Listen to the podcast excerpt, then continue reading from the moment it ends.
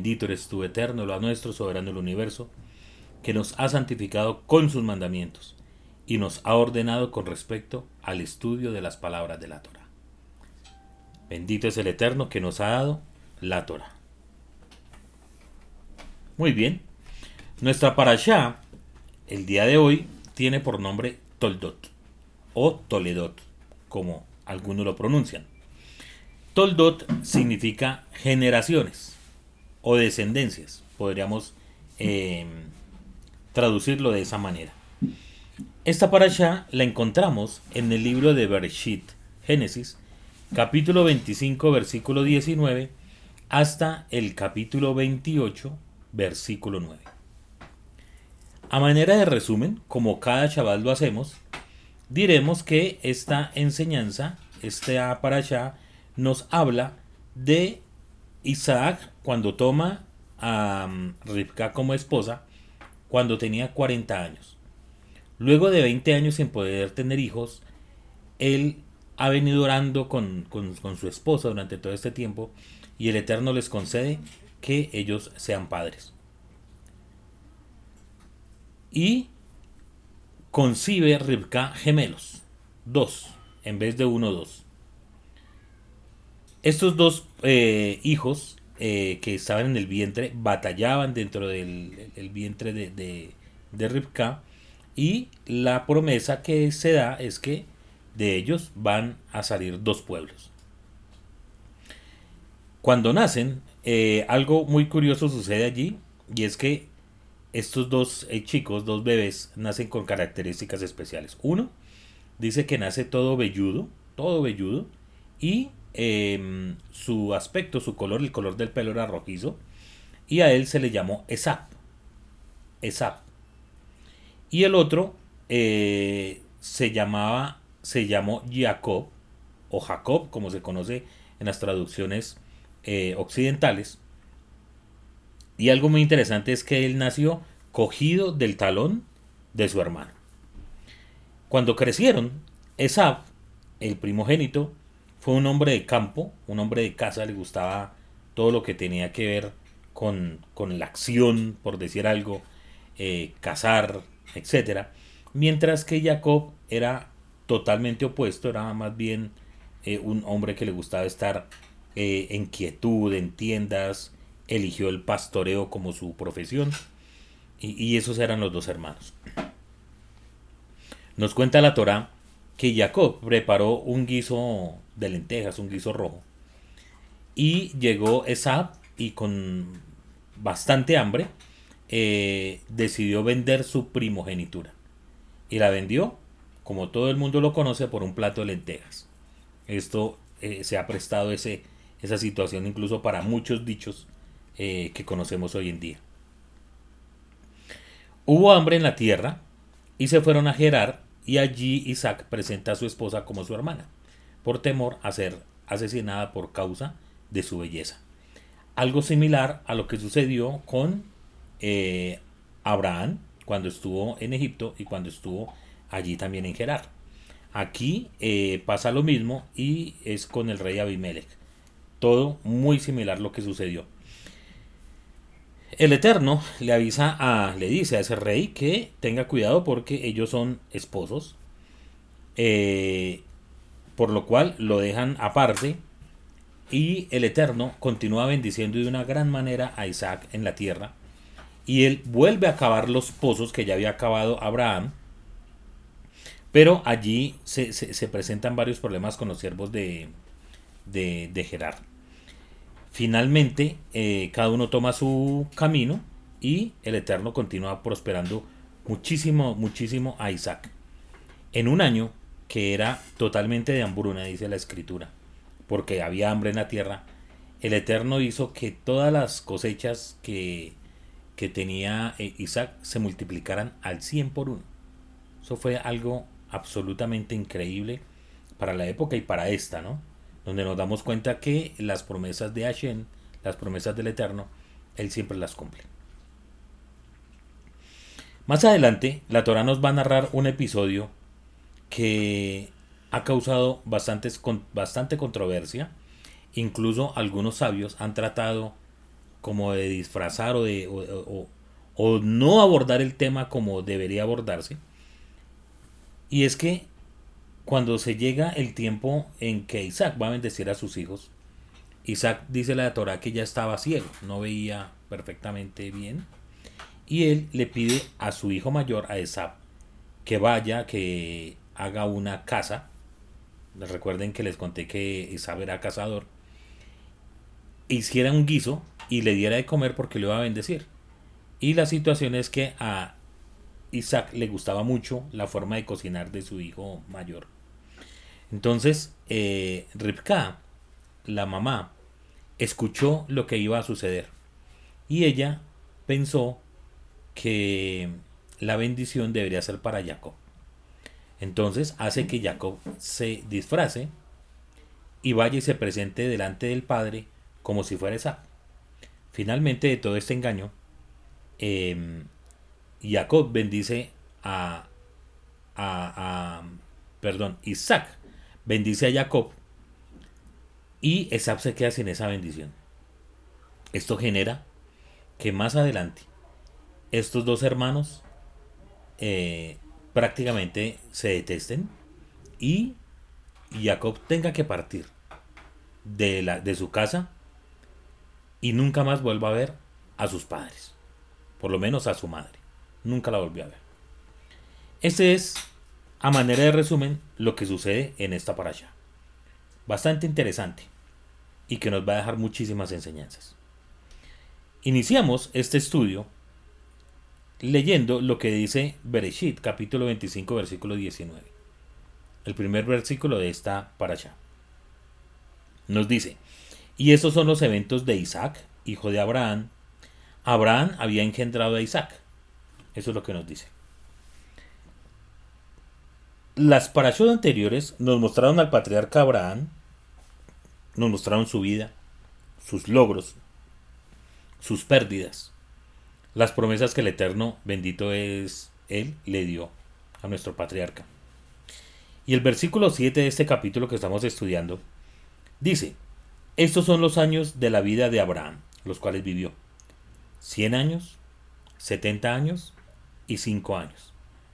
La muerte de Abraham es relatada anticipada y no cronológicamente, ya que Abraham verá a los hijos de Isaac, ¿sí? aunque se, es, ese episodio de la muerte de Abraham se nos narra en la parasha que estudiamos la semana pasada, realmente Abraham alcanza a ver a los hijos de Isaac incluso hasta los 15 años, según las cuentas y lo que podemos ver, eh, este, este tiempo que duró Abraham entre ellos, lo podemos encontrar en em, el capítulo 21, versículo 5 y versículo 25, eh, versículo 26. La intención de este, de, que se hubiese relatado la muerte de Abraham en la, en la paracha anterior, tiene como objetivo cerrar el ciclo del primer patriarca de nuestro pueblo, de Abraham, y dar inicio a la vida del segundo patriarca. Ahora, hay algo interesante aquí, y es que podemos encontrar en la vida del patriarca Isaac que la, la, Torah nos habla poco de él realmente. ¿Qué nos dice de él? En, en, la paracha que estudiamos la semana pasada, nos habla que nació, eh, que a los ocho días fue circuncidado, que cuando ya estaba más grandecito, eh, Ismael eh, lo molestaba y por eso lo sacaron de la casa. Nos habla sobre la atadura. Y al final de la parasha nos habla de que tomó a Ripka como mujer. Eso es todo lo que nos dice. Y en esta parasha, en este, solamente en esta parasha, se relata la vida de él, es algo corta. Algo que realmente es interesante porque Isaac fue, primero tiene varias características y una es que fue el primer patriarca monógamo, es decir, que solamente tuvo una esposa. No se relata de que haya tenido más mujeres, nada. Tuvo una vida realmente pues tranquila, excepto el episodio de, de la atadura eh, tuvo que esperar 20 años para tener descendencia, pero realmente no tuvo las dificultades que pudo haber tenido Abraham, por ejemplo, de circuncidarse a los eh, casi a los 100 años. Eh, o sea, son cosas que son eh, más difíciles lo que tuvo que pasar Abraham, que es lo que nos narra la Torah. Entonces, aquí vamos a ver la vida de Isaac de una manera un poco más tranquila y la Torah nos dedica solamente esta para allá para hablarnos de la vida de los hijos y finalmente la muerte de Isaac. Algo interesante es que el Eterno nunca le permitió a Isaac salir de la tierra de promisión, de salir de la tierra de Canaán. Esta fue la vida de Isaac. Quiero tomar una, mm, un, texto que el rabino Uriel Romano comparte sobre esta paracha y me parece muy interesante eh, para que la tengamos en cuenta. Él nos dice lo siguiente, al comienzo de nuestra paracha se nos cuenta sobre la segunda pareja de los patriarcas del pueblo de Israel, que es Isaac y Rebka. Al igual que sus antecesores, Abraham y Sara, ellos no podían tener hijos, pero a diferencia de las otras parejas de patriarcas, em, ¿qué deciden ellos hacer? Y esto es algo muy bonito que nos trae la Torah. Nos dice que lo que hicieron fue rezar. Y aquí el, el rabino se va a basar en textos de la Torah y en textos del Midrash. Es decir, de estudios, eh, dichos eh, que han hablado nuestros sabios desde muchos tiempos antiguos. La Torah nos dice, y rezó intensamente Isaac al Eterno por su mujer Rebka, pues ella era estéril.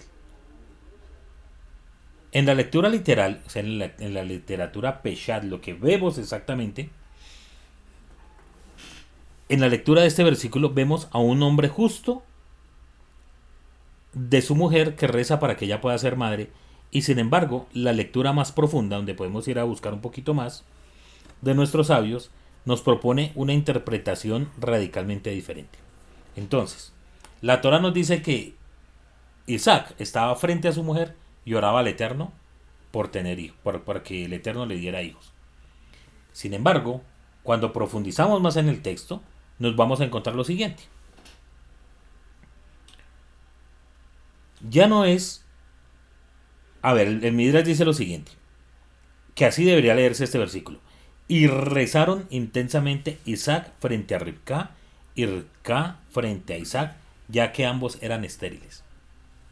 Y esto es muy interesante, miren, eh, hay comunidades eh,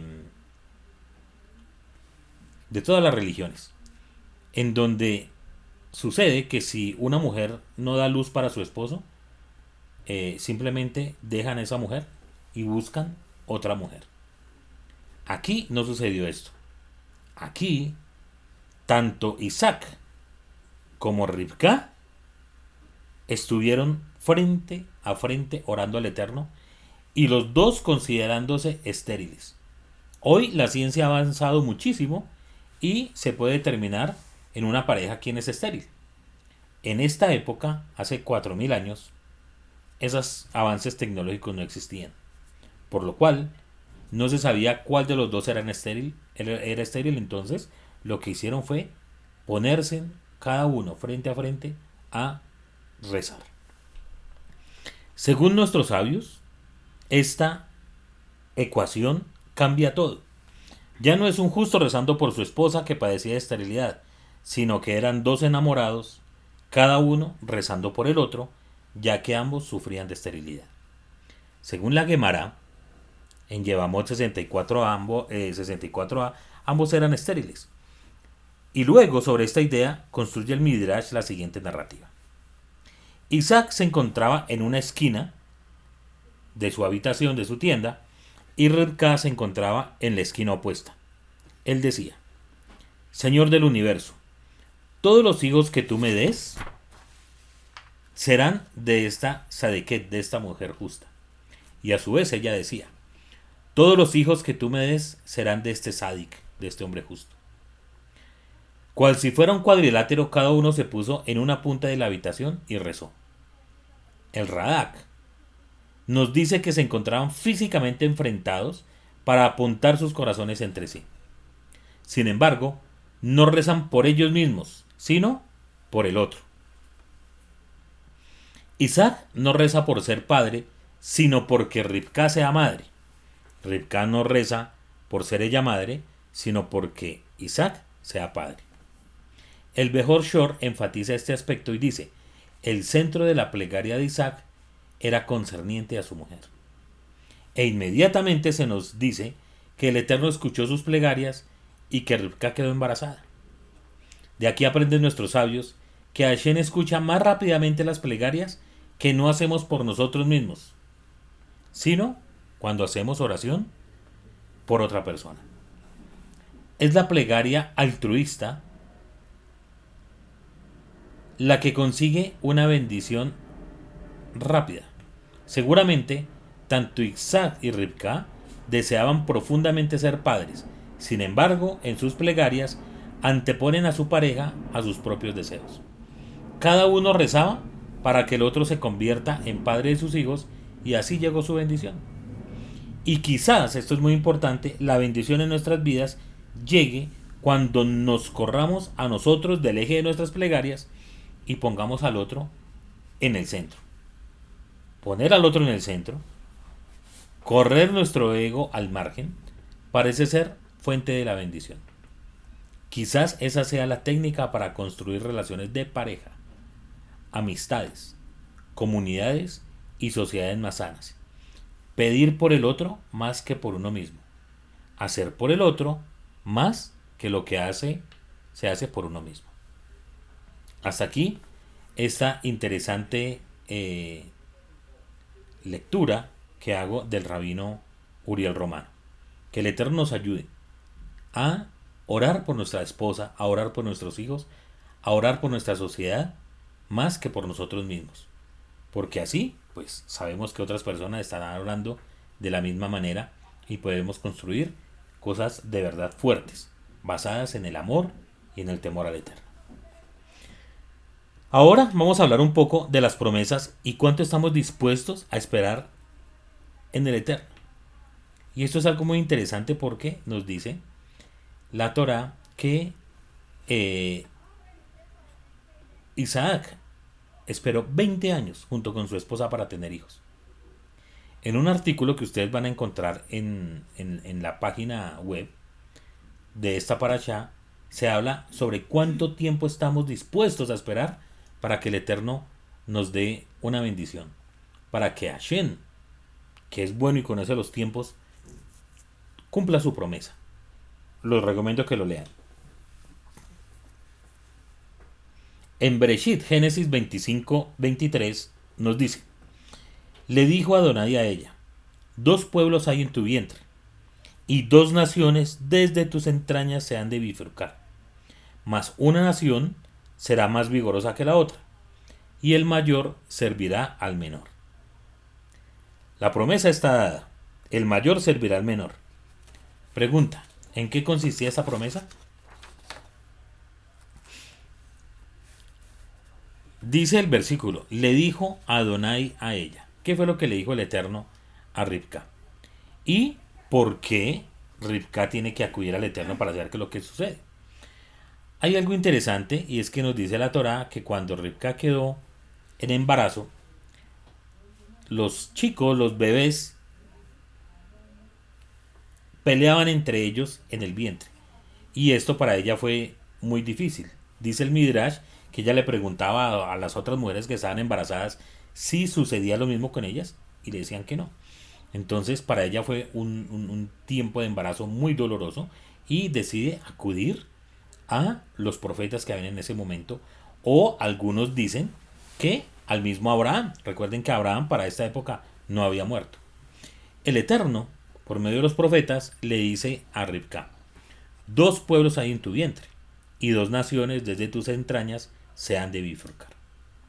Quiere decir que en el vientre, en el vientre tiene a dos mellizos, queriendo recalcar que, a pesar de ser ambos hijos de los mismos padres, serán de caracteres distintos, como lo son dos pueblos y naciones diferentes, como si uno fuera habitante del oriente y el otro del occidente, más o menos.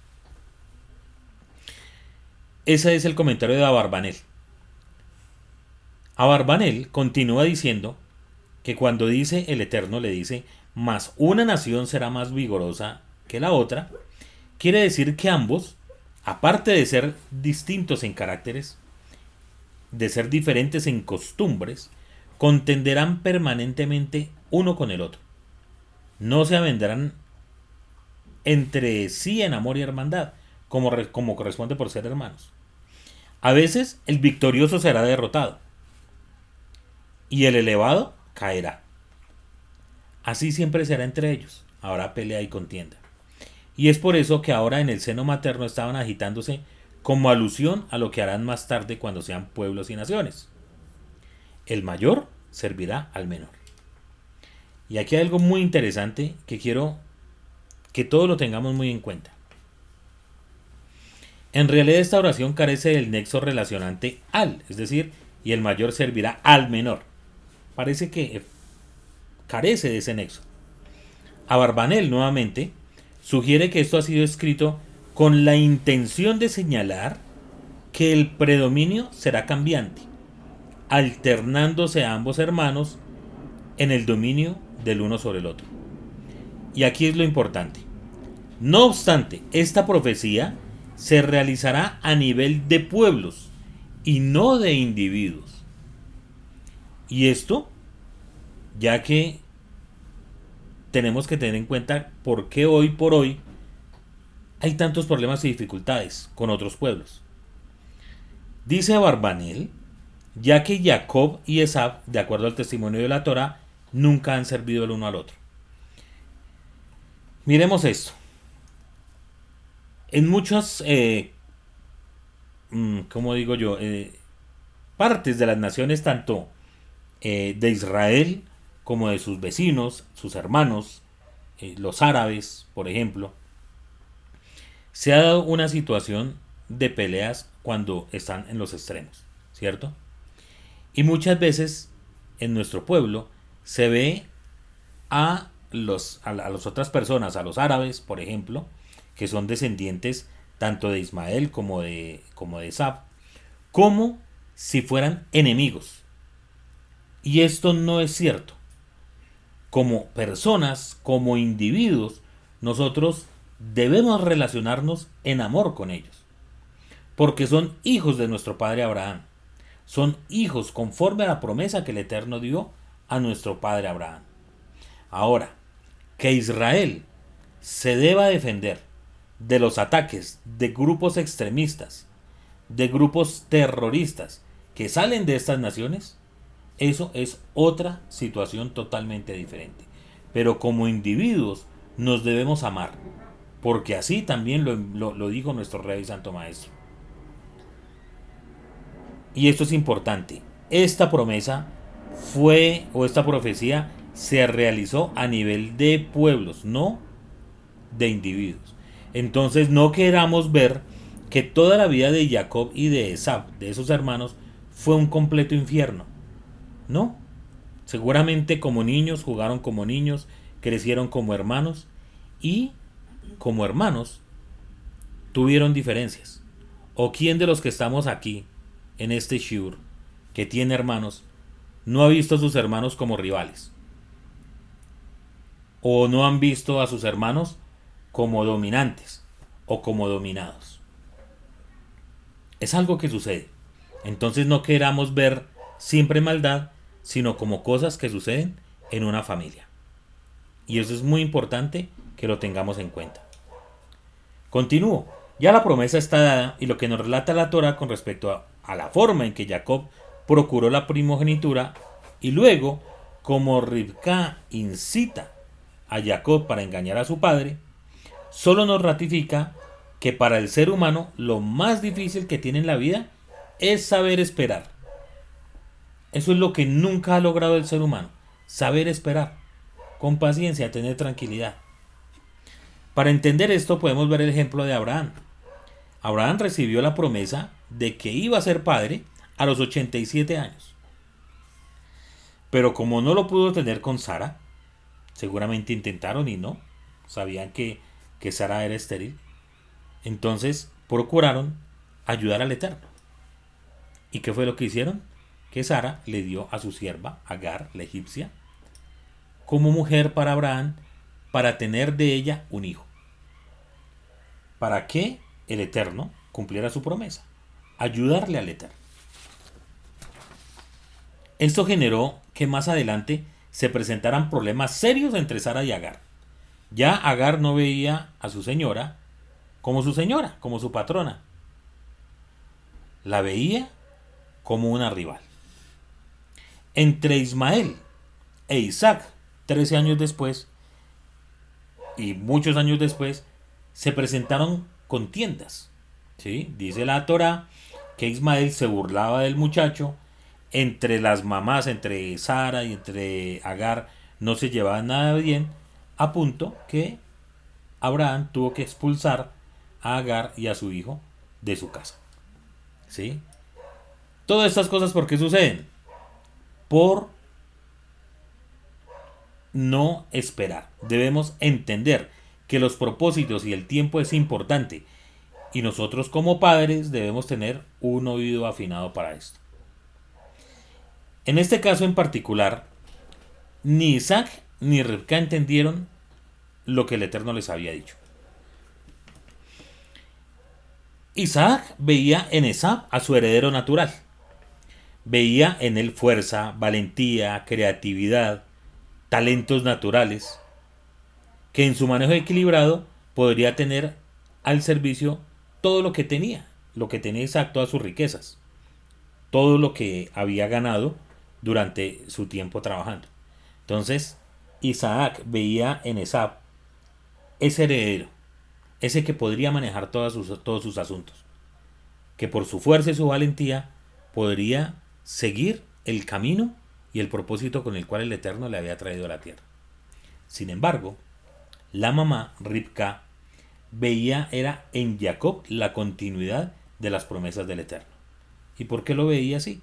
Porque eh, Jacob era un hombre, pues, dado a la meditación, dado de pronto a la oración, era un tipo más espiritual. Entonces nos vamos a encontrar que, eh, y la Torah nos enseña, que aún los hijos siendo mellizos, siendo gemelos, en algunos textos dice gemelos, en otros mellizos, habiendo crecido en el mismo vientre y al mismo tiempo, son personas independientes, creadas con propósitos distintos, con sueños y metas distintas. Y es nuestra responsabilidad como padres poder identificar esto. También se nos enseña que todos los hombres somos de carne y hueso, no somos superhombres que no tienen dificultades. La Torah, al contrario, nos muestra tal y como somos. Y eso sucede en estos pasajes. ¿Acaso es que ese Sadik, Isaac y Rivka, su esposa, no iban a cometer errores? Claro que los cometieron. Y los cometieron como padres. Y la Torah, más de darnos una cátedra sobre los futuros enemigos de Israel, nos quiere enseñar que nosotros debemos estar atentos a lo que el Eterno quiere, primero como padres y segundo, cómo debemos educar y llevar a nuestros hijos. Aquí vamos a encontrar en estos dos hermanos dos personalidades diferentes. Miren, Esab es el hombre natural, del que se nos habla muchas veces en el Código Real es aquel que toma la vida como viene, no se preocupa. Como viene la vida, la recibo y así la llevo. Trabaja fuertemente para vivir bien. Es un hombre que le gusta la buena vida y para eso trabaja. No le gusta estar pidiendo regalado a nadie, sino que trabaja para poder tener sus cosas y sus pertenencias. Para satisfacer sus necesidades y la de su familia. Y esto lo podemos ver cuando Isaac le pide que le haga un guiso, que vaya y case algo para que le dé. Esto nos, nos, nos hace ver un poco más profundo el texto, y es que Esab era feliz casando y llevándole a su papá, proveyendo para su casa, aunque no tenía necesidad, pero siempre era feliz llevando algo para su casa y preparándole a su papá manjares.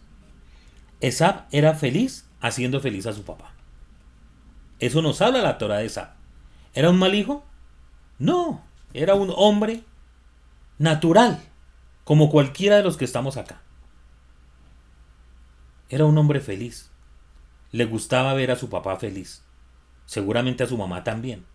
Pero aquí nos dice la Torá que Isaac amaba a Isaac. Ahora, miremos al otro hijo, a Jacob. Jacob nos muestra al hombre espiritual, que le gusta meditar, que le gusta estar tiempos a solas, de orar, de estudiar. Le gustaba la quietud, quizás muy metódico en lo que hacía. A nuestro parecer sería el hijo perfecto. Pero lejos estamos de esa conclusión.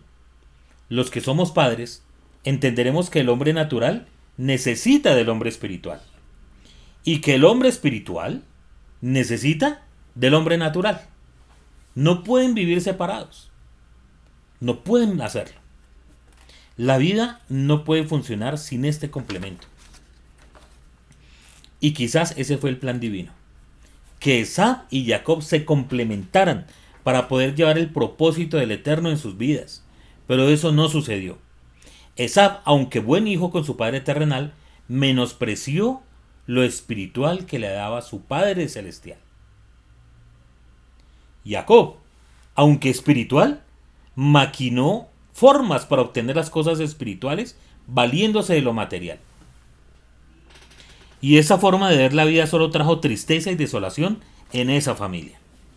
¿Por qué digo eso? Miren. Esab, que era un hombre material, vendió su primogenitura, algo que el Eterno le había dado, y con lo cual hubiese podido ser aún más grande hombre por un plato de lentejas, por un plato de guisado rojo. No le importó. Lo material se dejó vislumbrar por algo tan bueno que estaba preparando su hermano. No se pudo esperar él mismo a ver de su casa porque dice que venía del campo de laborar. No pudo él mismo prepararse algo él mismo para sustentarse sino que se dejó vislumbrar por lo material y entregó lo más preciado que el Eterno le había entregado, que era su primogenitura. Algo espiritual. La primogenitura es algo que no te lo da los papás. Es algo que el Eterno establece. Y cuando eres el primogénito, es algo que te lo dio el Eterno. Y no se puede despreciar. No se puede desechar. Nos han querido decir que los primogénitos para esta época eran los que hacían los sacrificios delante del Eterno. Vamos a suponer que es así, aunque eso se tendrá que estudiar más adelante. Lo que sí podemos decir es que Esab se dejó vislumbrar por lo material y por algo tan material que fue una comida que menospreció su primogenitura.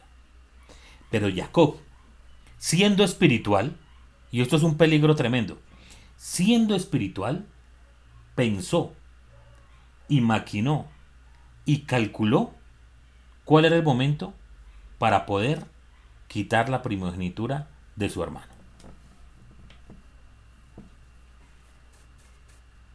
¿Por qué lo hizo Jacob?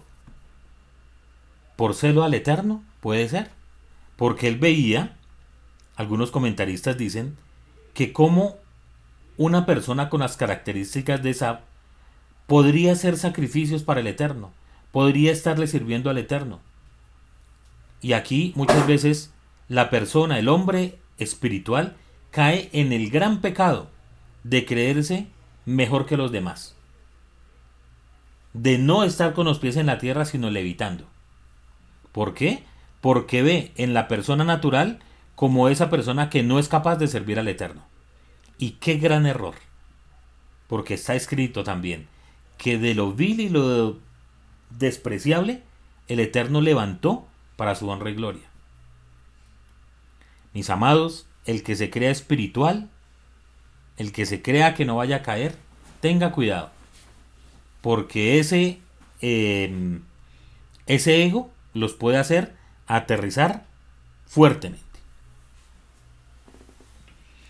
Debemos entender que la vida nos puede presentar varias formas de verla, tanto lo espiritual como lo material. Como padres, no podemos tener preferencias por alguno de nuestros hijos. Eso es delicadísimo. A todos los debemos amar a su manera. Y esto es algo que ustedes chicos que están escuchando esta enseñanza tienen que entender.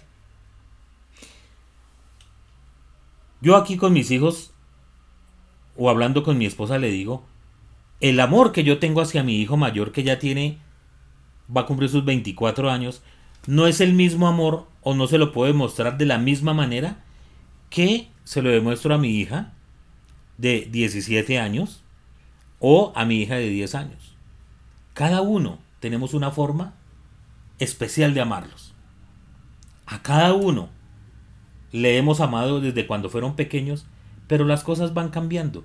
Y no es que uno quiera más a la chiquita, a la menor, y dejó de amar al mayor, o que la del medio no aparezca. Simplemente que a cada uno debemos darle un amor a su manera. ¿Por qué? Porque cada uno es un mundo independiente. Mis hijos no son iguales. Mis dos hijas se parecen muchísimo físicamente, pero en su forma de ser son totalmente diferentes. Y como tal, es nuestra responsabilidad lograr que se complementen en la familia. La situación de Sab y Jacob, que no fue bien manejada por sus padres, ha traído hasta nuestros días conflictos y guerras que nunca debieron pasar. Abdías, capítulo 1, versículo 8 al 14, nos trae este desgarrador testimonio de lo que estoy hablando, para que lo entiendan. ¿Qué dice este texto? No haré que perezcan en aquel día, dice Adonai, los sabios de Edom y la prudencia del monte de Saúl. Y tus valientes, Otemán, serán amedrentados, porque todo hombre será cortado del monte de Saúl por el estrago. Por la injuria a tu hermano Jacob te cubrirá vergüenza y serás cortado para siempre. El día que estando tú delante llevaban extraños cautivos su ejército y extraños entraban por sus puertas y echaban suerte sobre Jerusalén, tú también eras como uno de ellos. Pues no debiste tú haber estado mirando en el día de tu hermano, en el día de su infortunio. No debiste haberte alegrado de los hijos de Judá en el día en que se perdieron, ni debiste haberte jactado en el día de la angustia. No debiste haber entrado por la puerta de mi pueblo en el día de su quebrantamiento. No. No debiste haber mirado su mal en el día de su quebranto, ni haber echado mano a sus bienes en el día de su calamidad. Tampoco debiste haberte parado en las encrucijadas para matar a todos los que de ellos escapasen, ni debiste haber entregado a los que, a los que quedaban en el día de la angustia. Mis amados, qué grave es que como padres no logremos entender cuál es el propósito del Eterno con nuestros hijos. Y que al no entenderlo, seamos partícipes y aún más que, que partícipes, promotores del odio entre ellos mismos. Hay un error gravísimo, gravísimo entre muchos padres y es que comparan a sus hijos. Y quieren que el menor sea como el mayor o como el, mayor sea como el del medio, y, más cuando son familias no de dos, sino de cuatro, o de cinco. Error gravísimo. ¿Por qué? Porque eso hace que en los hijos se fomente una rivalidad y hasta el odio gratuito.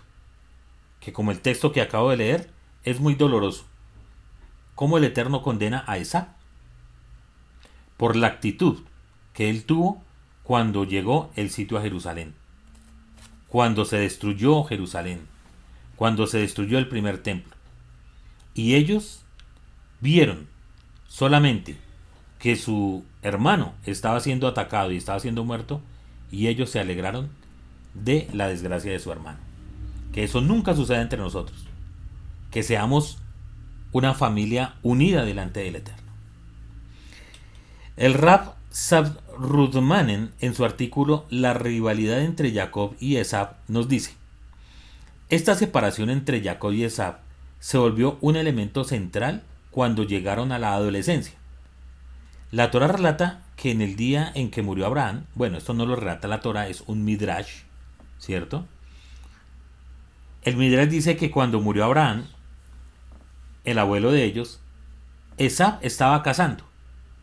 Cuando volvió encontró a Jacob preparando una comida de duelo para Isaac su padre. Esab le pidió a Jacob que lo alimentara de inmediato, a lo que Jacob le contestó, te alimentaré a cambio de la primogenitura. Esab analizó lo que significaba la, primogenitura y estuvo de acuerdo. O sea, totalmente la desechó. Jacob le dio la comida y de esta forma adquirió los derechos de primogenitura. Este evento cambió radicalmente la dinámica de la relación y eventualmente toda la historia humana. ¿Qué era exactamente la primogenitura? Desde la perspectiva de Sab, vamos a mirar desde la perspectiva de un hombre natural, como lo expliqué hace un momento, de Esab. Podemos entender cuál fue la transición. Esab pensó lo siguiente, dado que voy a morir, ¿qué propósito tiene esta primogenitura? Eso lo encontramos en la Torah. Voy a morir, ¿de qué me va a servir ser primogénito? Seguramente él pensó que por su trabajo riesgoso que era de la casa, en cualquier momento podía morir de esa manera. Esto implica que no era algo material o monetario, ya que estaba constantemente buscando riqueza y posesiones. En lugar de eso, pareciera ser que algo que era algo espiritual y, y que pensó, ¿qué sentido tiene una posesión espiritual siendo que yo creo que toda la existencia es transitoria y que nada es inmortal? O sea, lo vio todo desde algo pues natural, algo material y pensó pues la, la, primogenitura es algo espiritual que de nada me va a servir, entonces no me interesa. La visión de Jacob era exactamente opuesta. Para él el mundo físico era transitorio y el mundo espiritual era permanente. Y la verdad es que ambos estaban parcialmente en lo correcto. El mundo espiritual es el más importante, pero de todas formas, el mundo físico es necesario para que el espiritual logre su objetivo. El plan original del Eterno era que Esab y Jacob fueran socios y que cada uno contribuyera con su fortaleza. Esab, al ser experto en el mundo material, debía proveer el apoyo financiero y logístico para los emprendimientos espirituales de Jacob. En tal caso, en que los hermanos se complementarían uno al otro, su interrelación sería perfectamente clara. Obviamente, un acuerdo como este requería que Esab reconociera la naturaleza transitoria del mundo material y que su rol era el de apoyar. Sin embargo, Esab no estaba dispuesto a hacer eso, por lo que le vendió ese privilegio a Jacob. Esab siendo el mayor, siendo primogénito, podía haber hecho maravillas con su hermano Jacob si hubieran trabajado en conjunto y era apoyarlo. Mis amados, ninguna obra del Eterno se hace de la nada. Para hacer este esta transmisión que estamos haciendo hoy, se requiere de una cámara, de una conexión a Internet, de varios recursos que no bajaron del cielo. Se necesitan de recursos para poder comprar con lo que se está transmitiendo. Y no solamente aquí, sino en todas las comunidades del mundo donde hoy por hoy se está transmitiendo las enseñanzas, necesitan un apoyo financiero. Las casas de estudio. Todo eso requiere un apoyo financiero. ¿Quién más lo da sino el mismo ser humano? Aquel que trabaja, aquel que con sus recursos apoya la obra del Eterno. ¿Qué debía hacer Jacob? Tomar toda esa riqueza, todo ese apoyo que le daría esa y con eso poner a marchar el plan del Eterno. Pero la sociedad, esa sociedad, esa sociedad que seguramente era el sueño del Eterno, se disolvió. Y durante el periodo siguiente de sus vidas, ese arreglo funcionó perfectamente. Porque eran muy jóvenes. Al parecer tendrían 15 años cuando hizo eso. Pero ¿qué sucedió?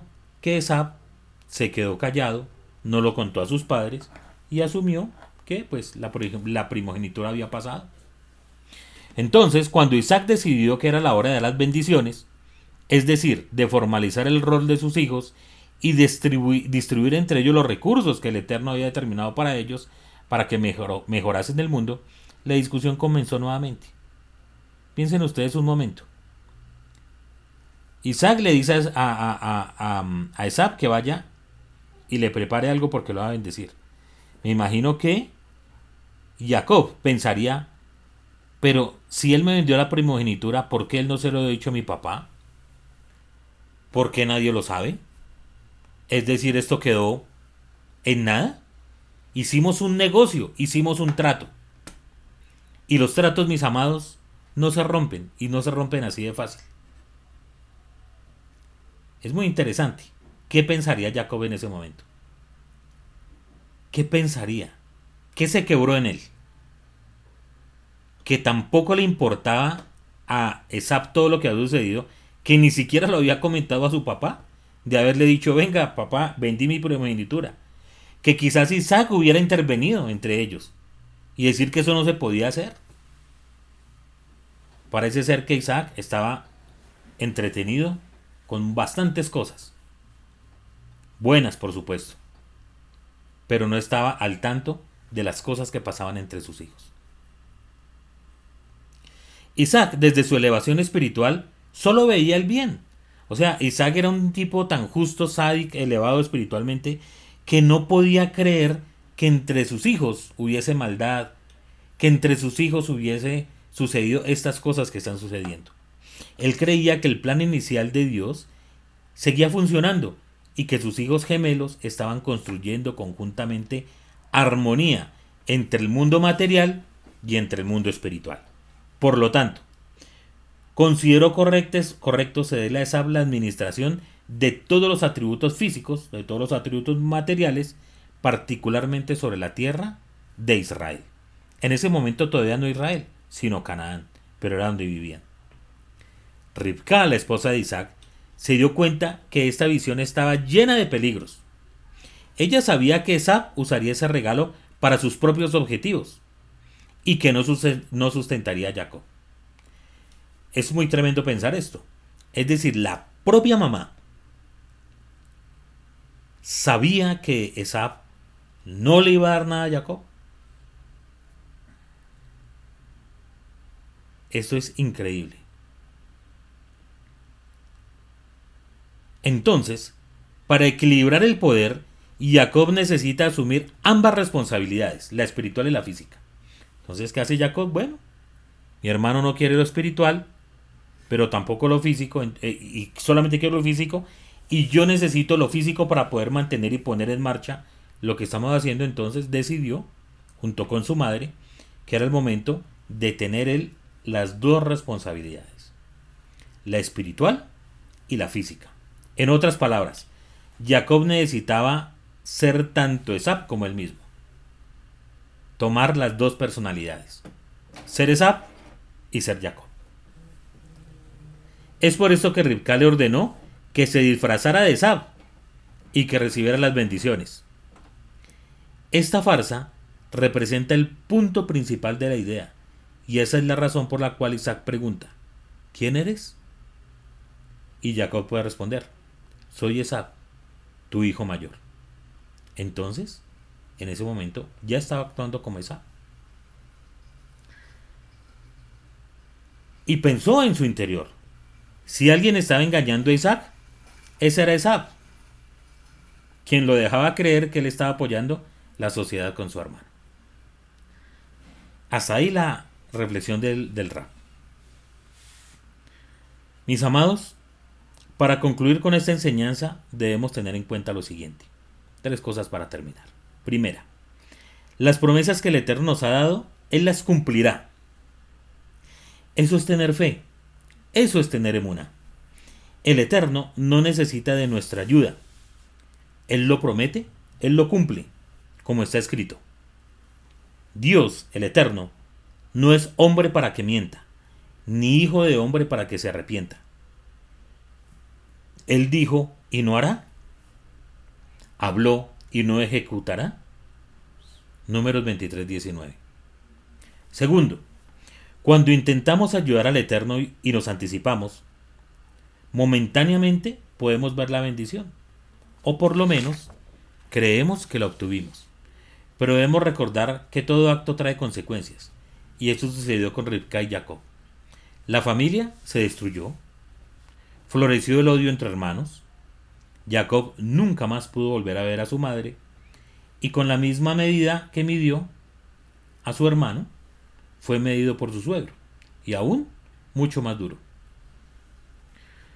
Por último, debemos pedir auxilio a nuestro Padre Celestial para poder guiar a nuestros hijos, padres, entendiendo que cada uno es único y su propósito también. Hashem nos hizo únicos, entre 7 mil millones de personas que habitan este planeta Tierra. Cada uno es un ser independiente y único para el Eterno. Está escrito, fíate de Adonai de todo tu corazón y no te apoyes en tu propia prudencia. Reconócelo en tus caminos y él enderezará tus veredas. No seas sabio en tu propia opinión. Teme al Eterno y apártete del mal. Mishlei, Proverbios, capítulo 3, versículos 5 al 7. Shabbat Shalom. Los quiero mucho.